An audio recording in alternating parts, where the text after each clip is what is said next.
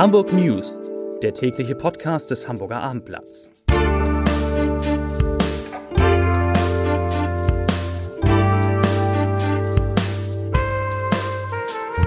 Herzlich willkommen, der Abendblatt Podcast. Der tägliche Abendblatt Podcast ist wieder da.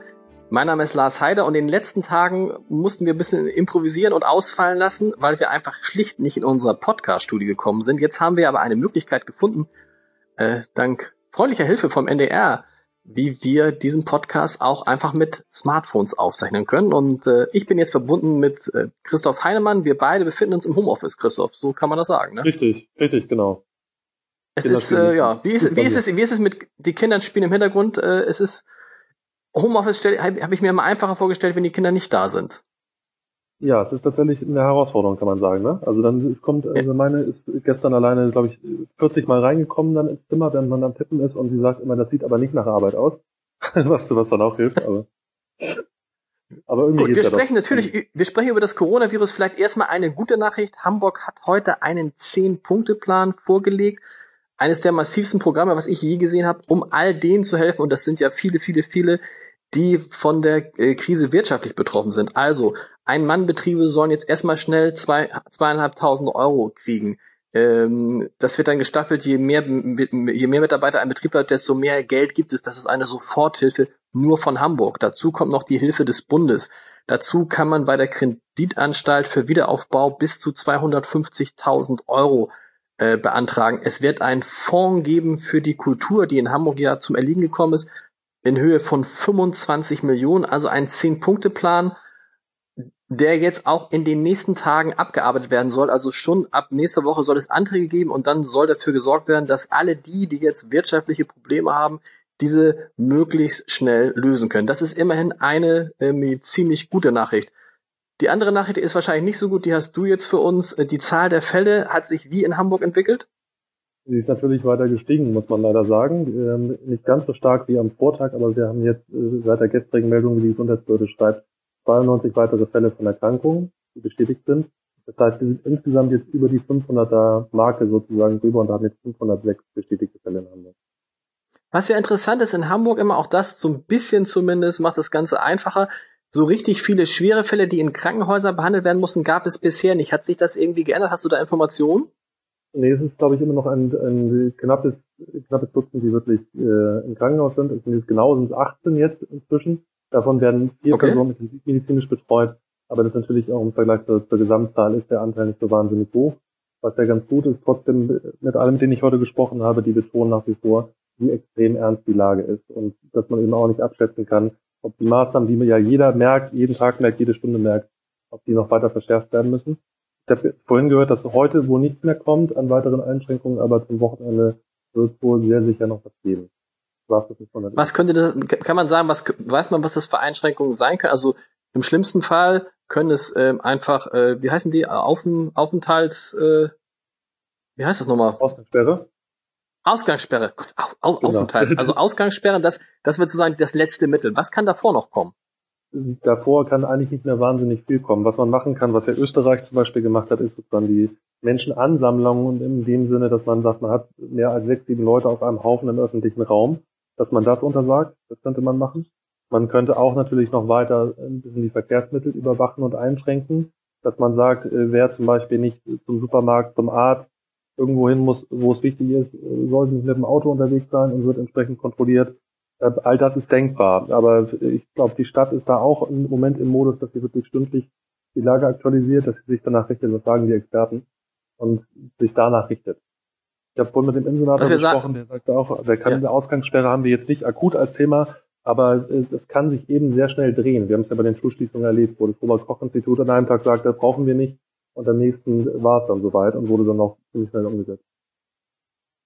Ähm, was eine gute Nachricht auch ist, äh, die kann ich noch dazu steuern, ist, dass die Bücherhallen heute bekannt gegeben haben, man darf ja nicht mehr in die Bücherhallen gehen, ähm, aus den bekannten Gründen. Wer noch ein Buch zu Hause hat, ein ausgeliehenes analoges Buch, der kann es übrigens so lange behalten, bis die Krise vorbei ist. Da gibt's keine Gebühren. Und alle Hamburger können sich in den nächsten sechs Wochen kostenlos E-Books bei der Bücherhalle runterladen.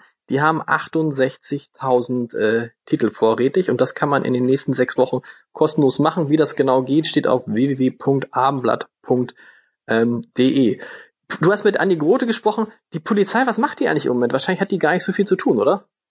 Ja, also sagte schon, die normalen Geschichten gehen so ein bisschen zurück. Also weniger Taschendiebstahl, weniger Straßenraub und so weiter. Das ist die gute Seite. Natürlich müssen die aber auch wiederum diese Verbote durchsetzen, die jetzt überall eingeführt wurden. Und äh, der Insenator sagte, leider gibt es da zum Beispiel Gewerbetreibende, die wollen ihr Laden aufmachen und äh, finden dann, wie er es nannte, kreative Erklärungen, warum ihr Betriebszweck das erfordere, dass sie weiter offen halten. Ähm, er sagte, das ist ärgerlich. Es gibt auch Leute, die zum Beispiel den Spielplatz weiterhin betreten, obwohl sie es nicht dürfen, äh, mit ihren Kindern und die dann richtig Widerstand leisten dagegen, wenn die Polizei kommt und sagt, äh, äh unterlacht das bitte.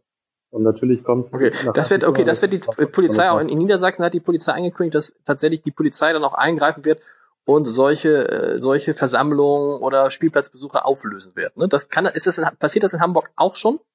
Genau, so habe ich das verstanden, dass es Widerstände gibt und dann muss, also nicht so dass im Sinne, dass da welche weggetragen werden, aber dass man eben schon sozusagen als Staatsmacht auch dann diese Macht ausüben muss, um die Leute da wegzubekommen. Und äh, der andere große Punkt, das ist ja die Frage, was passiert draußen und die andere ist ja, wie verhalten sich die Menschen, die keine Symptome haben. Da gab es ja auch welche, die dann trotzdem die 116, 117 angerufen haben, damit genau. jemand zu ihnen nach Hause kommt, damit sie nicht mehr so einsam waren. Und äh, auch das soll ja unbedingt unterbunden werden.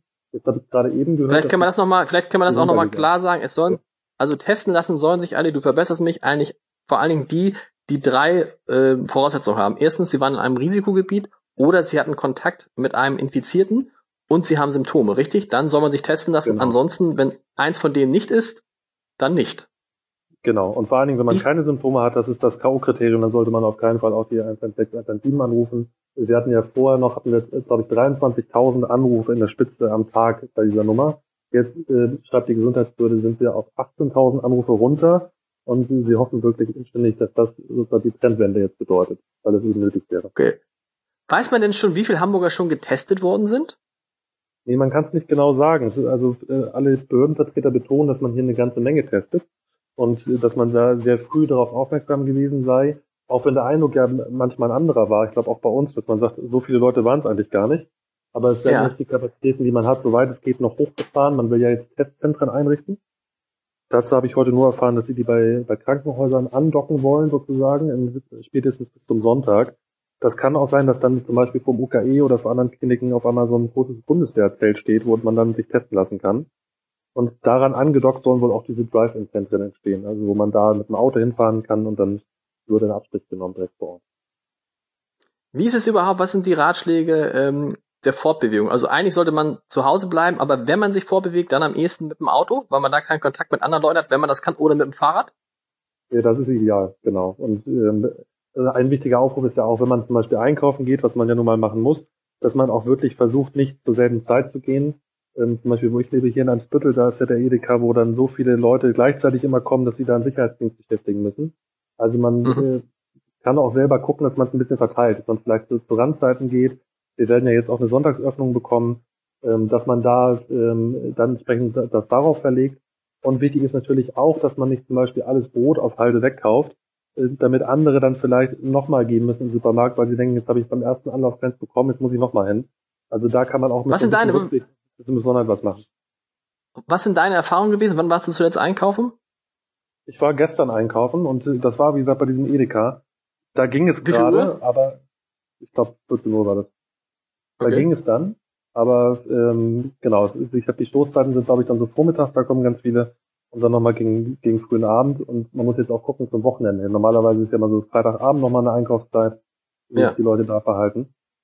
Genau, aber wie gesagt, da sah es auch noch relativ gut aus, was die Produkte angeht, aber gerade die Klassiker, die man jetzt braucht, Brot, Milch und so weiter, sah schon schlecht aus. Christoph, vielen Dank. Wir hören uns, wenn das alles geklappt hat, hören wir uns äh, morgen wieder mit den neuesten Corona-Nachrichten aus Hamburg. Bis morgen. Tschüss. Morgen. Tschüss.